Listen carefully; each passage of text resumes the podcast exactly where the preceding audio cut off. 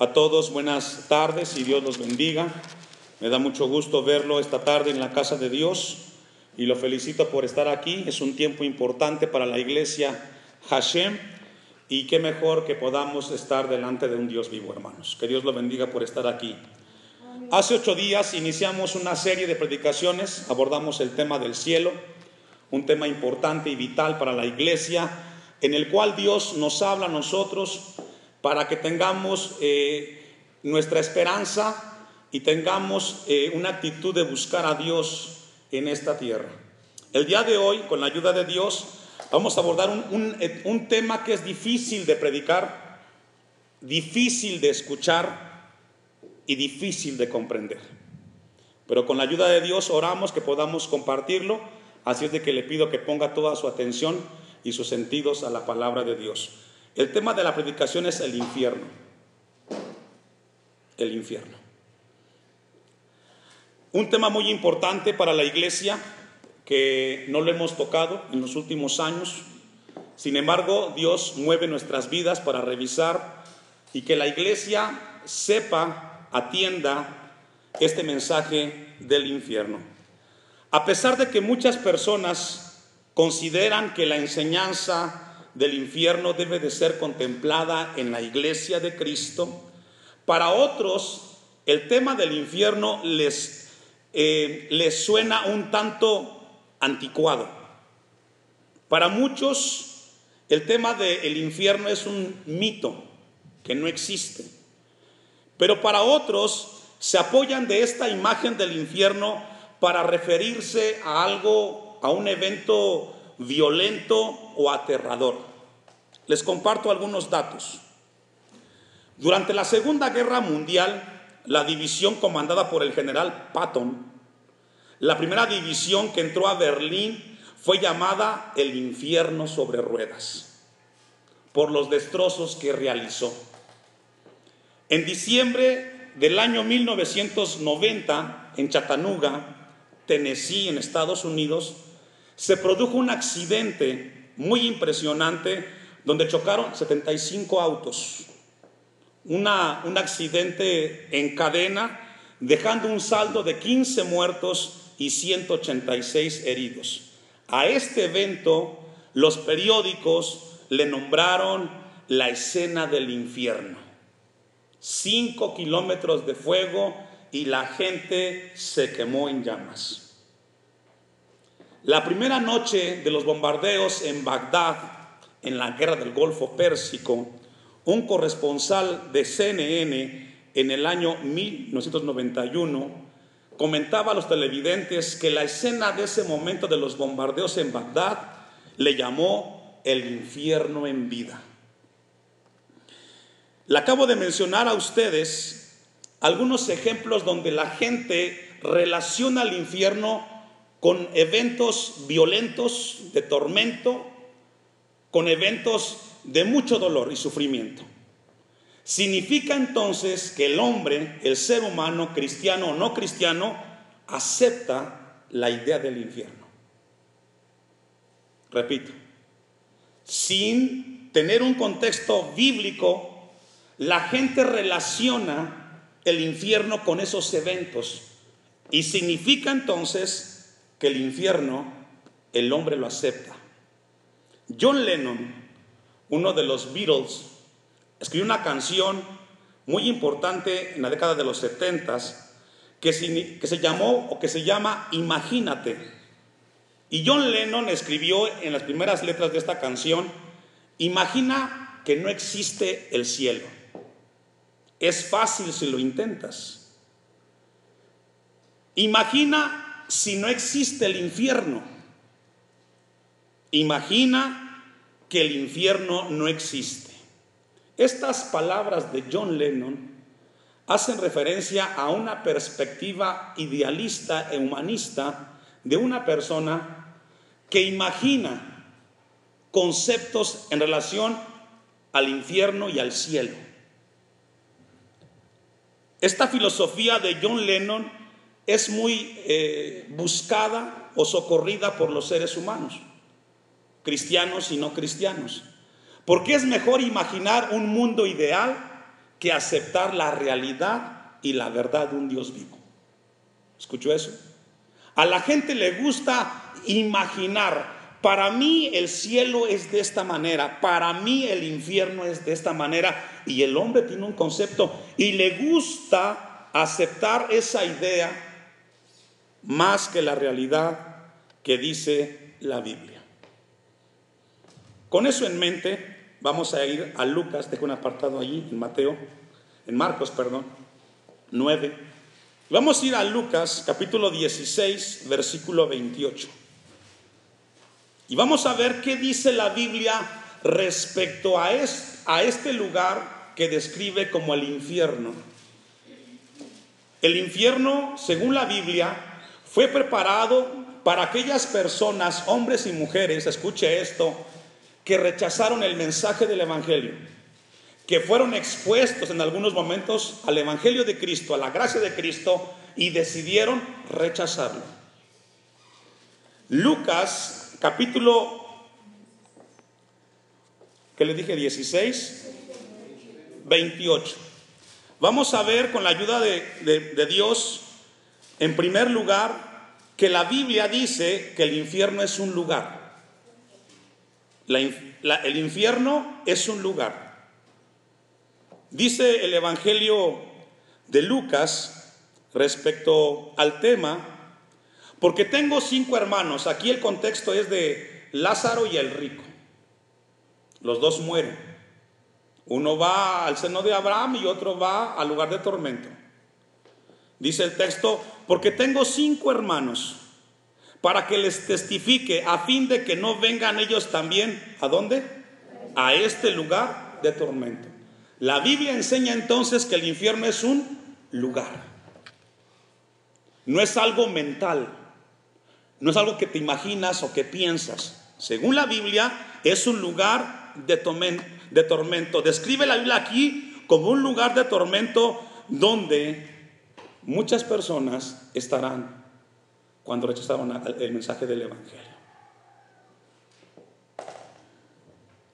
Hechos capítulo 1, versículo 25, nos habla acerca de Judas que entregó a Jesucristo, cómo fue también él a ese lugar.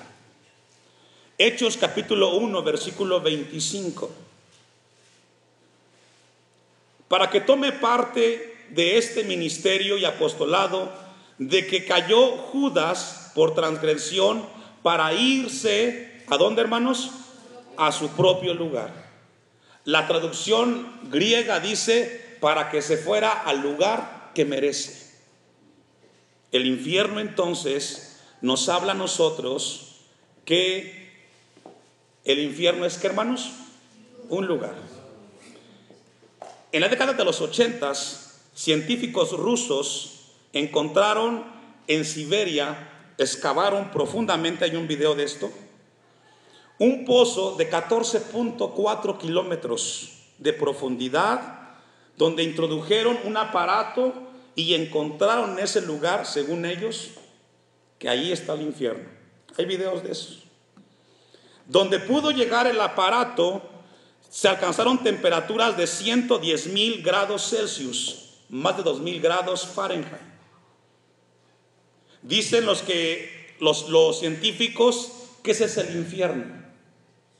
Es el lugar donde está el centro de la tierra. Mandaron equipos sensibles. La pregunta que muchos nos hacemos es cómo esos equipos que fueron expuestos a esas temperaturas no se derritieron. La Biblia no dice dónde se encuentra ese lugar, pero es un lugar que existe y que Dios mismo lo creó y lo preparó para aquellas personas que han rechazado el Evangelio de Cristo. Mateo capítulo 25, versículo 42 al 44. Mateo capítulo 25, capítulo 25, versículos 42 al 44.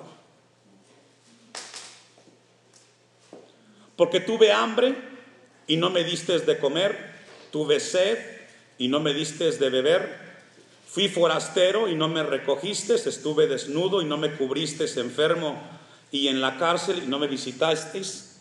Entonces también ellos le responderán diciendo, Señor, cuando te vimos hambriento, sediento, forastero, desnudo, enfermo en la cárcel y no te servimos. ¿Y no qué? Esto es profundo. Aquí le toca hacer la obra con los necesitados, a nosotros. Y cuando nos enteramos de una necesidad y no lo hacemos, ¿qué sucede? Aquí nos servimos a Dios. Cristo dice, y no te servimos. E irá, e irán, dice el texto 46, e irán estos a dónde? Al castigo qué? Al castigo eterno. ¿Y los justos a dónde? Significa entonces que la Biblia habla que el infierno es un lugar donde la gente que llega ahí estará cuánto tiempo? Por la eternidad, por siempre. Esto es algo que Dios quiere dejar en nuestras vidas. Dios nos llama a nosotros que tengamos mucho cuidado. Una cita más para cerrar el lugar. Segunda de Tesalonicenses, capítulo 1, versículos 6 al 9. Segunda de Tesalonicenses, capítulo 1, versículos 6 al 9.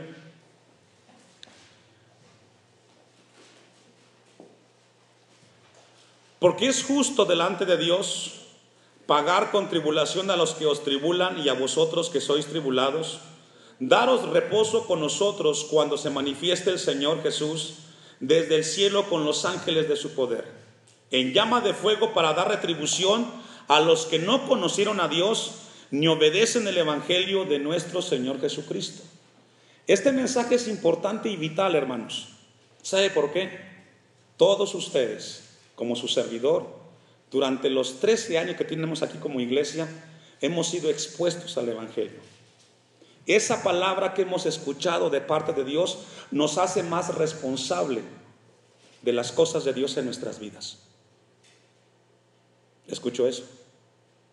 Cada mensaje que hemos escuchado en este lugar, donde Dios nos ha hablado por su misericordia y por su gracia, nos hace más responsables delante de Dios. Porque no va a haber excusa para aquellos que lleguen a este lugar. No va a haber excusa. Yo no supe, no me dijeron. Este mensaje es un mensaje de alerta y de advertencia a nuestras vidas que constantemente escuchamos el mensaje de Dios porque Dios nos ama tanto que desea que nadie en este lugar llegue al infierno. Versículo 8, el 9. Los cuales, los que rechazaban el mensaje del Evangelio, los cuales sufrirán pena de eterna, ¿qué hermanos? Perdición. Ahí está. Los cuales sufrirán pena de eterna perdición, excluidos de la presencia del Señor y de la gloria de su poder. Tú puedes estar en desacuerdo y puedes pensar que esto es un mito y que no es necesario escucharlo. Puedes pensarlo. Pero no puedes esquivar que es la verdad de Dios. Porque está en su palabra. Y si está ahí es palabra de Dios. Palabra para la iglesia. Para que no nos relajemos. Estamos de paso en este mundo. Y tarde que temprano, el día que mueras o el día que muramos, estaremos o en, el, o en el cielo o en el infierno.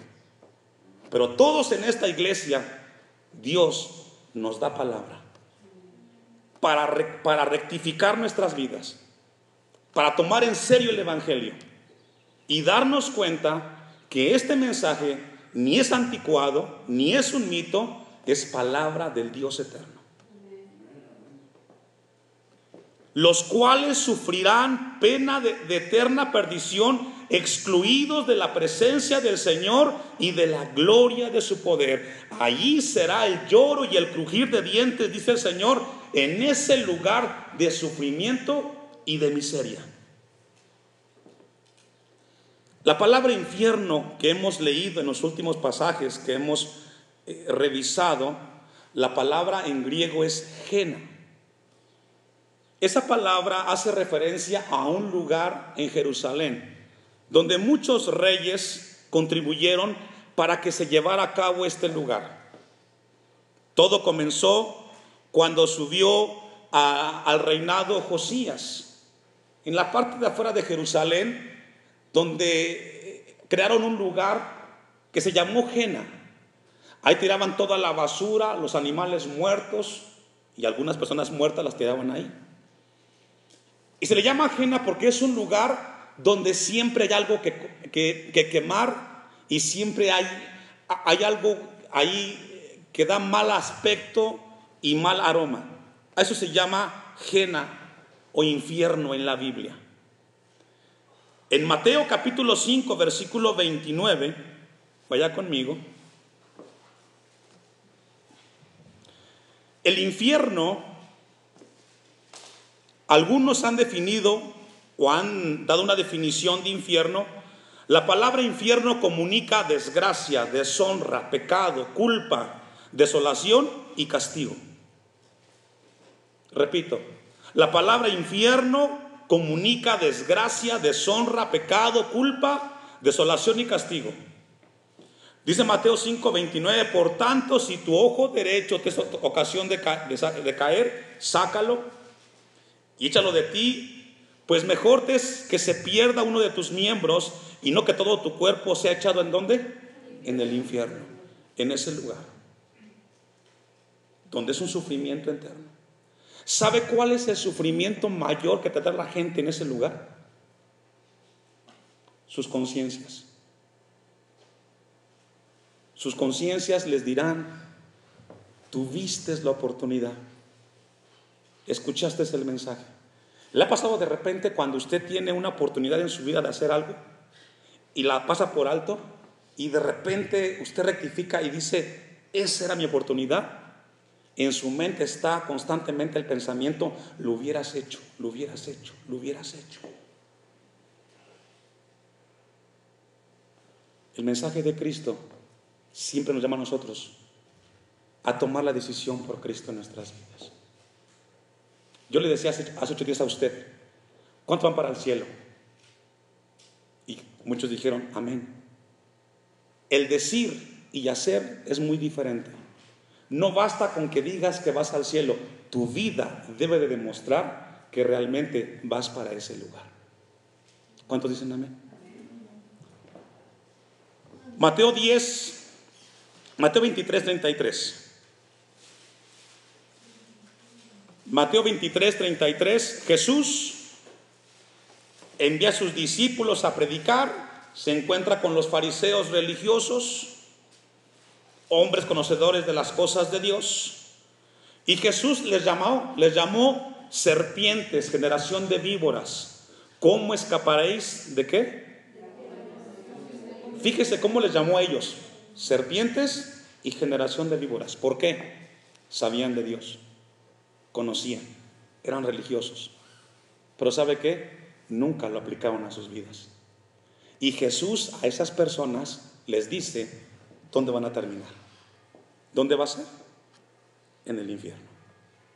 Hermanos, no es, no es suficiente con venir al templo. Es bueno, porque aquí Dios nos habla y nos confronta con nuestra vida. Pero ser religioso no te garantiza el cielo. Quizás vas más directo al infierno que al cielo. Aunque no amén es amén. ¿Cómo escaparéis de la condenación del infierno? Un mensaje profundo que deja Dios. Ahora, usted se preguntará y dirá, pastor, ¿y qué pasa con la gente que nunca escuchó del mensaje de Dios? ¿Qué pasará con ellos? ¿Qué será con ellos con los que nunca escucharon? Vamos a Romanos capítulo 1, versículo 18.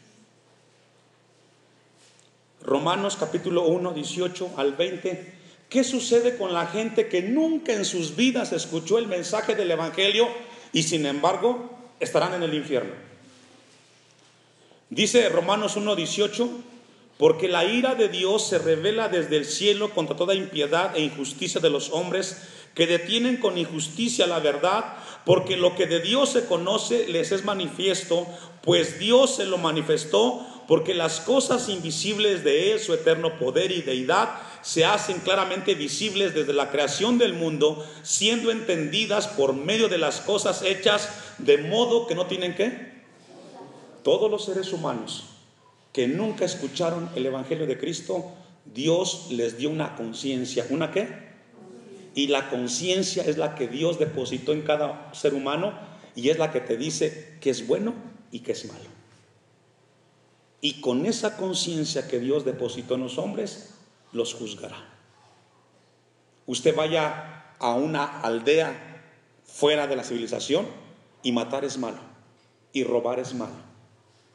Todos los seres humanos serán juzgados por el Señor. Y en el caso de los que no tuvieron la oportunidad de escuchar el mensaje, serán juzgados por sus conciencias. Dios depositó una conciencia moral en cada ser humano y a través de la conciencia Dios constantemente nos habla. Cuando cometemos algo, viene rápido la mente y te dice, fue malo lo que hiciste. No ocupas que nadie te lo diga, tú mismo sabes cuando le fallaste a Dios o cuando te equivocaste. Es esa conciencia la que nos hace responsables el día que estemos delante del Señor. Mateo 11, 21 y 24.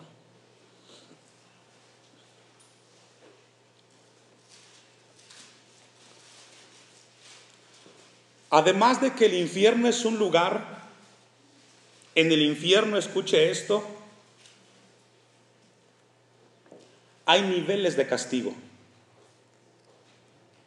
Además de ser el infierno un, un lugar, en el infierno hay niveles de castigo. Y esos niveles de castigo serán proporcionales al conocimiento y a las oportunidades que tuvimos aquí en la tierra. ¿Escuchó eso? Los niveles de castigo en el infierno serán proporcionales a la luz de las oportunidades y del conocimiento que recibiste. Porque mayor conocimiento, ¿qué? Si usted escuchó muchas veces del Señor y Dios quiera que no, le toca estar ahí, va a recibir más castigo. Porque tuvo muchas oportunidades. Dios le habló, le habló, le habló y cada oportunidad que, usted tuvo la desperdició. Mira lo que dice el texto.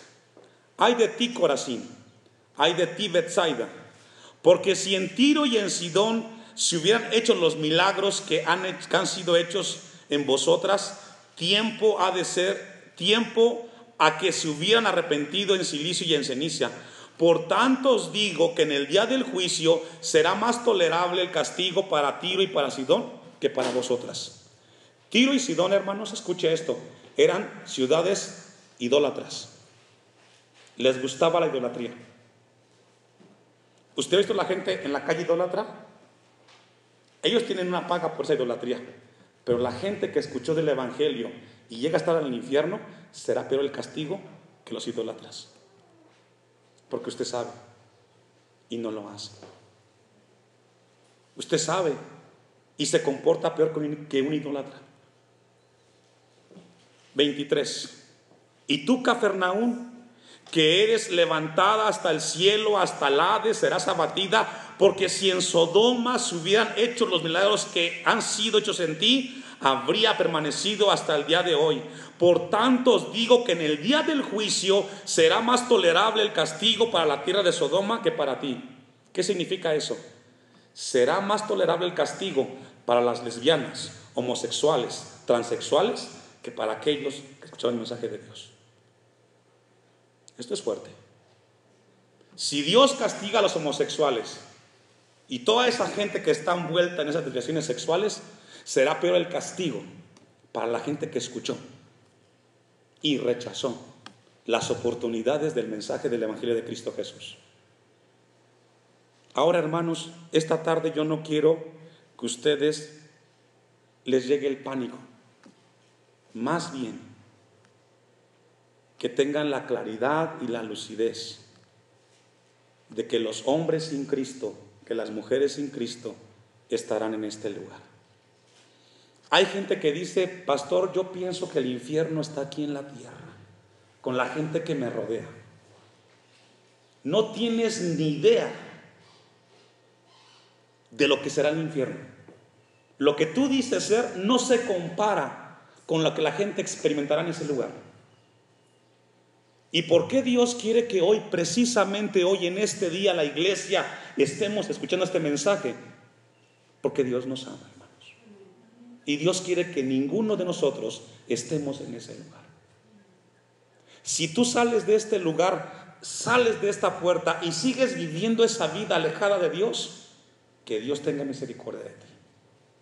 Porque tú no sabes cuándo se acabará la oportunidad de corregir y de arrepentirte y venir a Cristo, en verdad. Tú no lo sabes. Una vez morimos, se acabaron las oportunidades. Y te acordarás, eso sí, según la Biblia, la gente en ese lugar tendrá conciencia y se acordará de las oportunidades aquí en la tierra. Concluimos. Mateo 23, 14.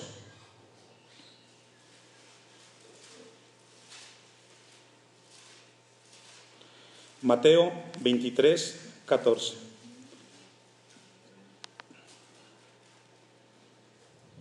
Aquí otra vez le llama Jesús a los fariseos. Hay de vosotros, escribas y fariseos. ¿Cómo los llamó? Hipócritas. ¿Qué significa una persona hipócrita? Alguien que dice ser lo que no es. Alguien que aparenta. Hermanos, el Evangelio no es un juego. El infierno no es un mito. Está en la Biblia. Cristo habló once veces de las doce que registran los evangelios en el tema del infierno. Y de lo que más habló Cristo fue del infierno, para evitar que sus seguidores lleguen ahí. Como pastor yo tengo la responsabilidad de confrontarlos y alertarlos con sus, con sus vidas y con la palabra de Dios para que ninguno llegue ahí. Yo seré responsable de todo lo que pasa en esta iglesia. De cada predicación yo voy a entregar cuentas, pero ustedes van a entregar cuentas de sus vidas, de sus hijos y de sus familias. Porque ustedes tuvieron el conocimiento de la palabra de Dios que mucha gente no tiene. Y si a pesar de eso usted no fue diligente con su vida, con el mensaje, con la vida de su familia, usted entregará cuentas de eso.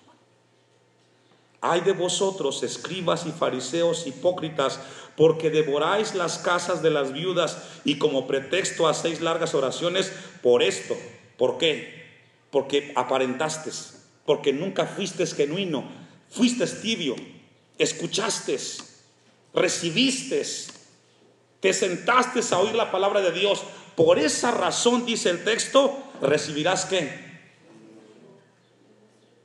Les costó pronunciarlo mayor condenación. Por esa razón, hermanos. Por esa razón recibirá las gentes, las personas, mayor condenación. Porque nunca te sinceraste con el Señor. Hermanos, Iglesia Hashem, no es un juego la vida cristiana. Tómenla en serio. Tómenla en serio. Tomemos en serio la vida cristiana. No juguemos al cristianismo. No es tu vida. Es prestada. Estamos de paso. Este mundo es pasajero. Y tarde que temprano vas a morir y pasarás de este mundo. Y yo sé que ninguno, con toda honestidad, quiere estar en el infierno. Pero Dios quiere que nos asinceremos con nosotros mismos y vivamos las cosas de Dios como debe de ser, con seriedad. Porque Dios tenga misericordia. Dios tenga misericordia. Que tengas oportunidad para arrepentirte. Hay quienes piensan, ahí cuando, cuando mamá, cuando esté agonizando, ahí le pido perdón a Dios. No, no, no sabes ni lo que dices. Cuando te llegue la muerte, va a ser en un instante ni tiempo te va a dar para arrepentirte. Es hoy. hoy, en este momento, cuando Dios nos confronta con su palabra. Que Dios nos ayude, que Dios nos ayude. Y Dios quiera que ninguno en este lugar estemos en ese lugar. Póngase de pie.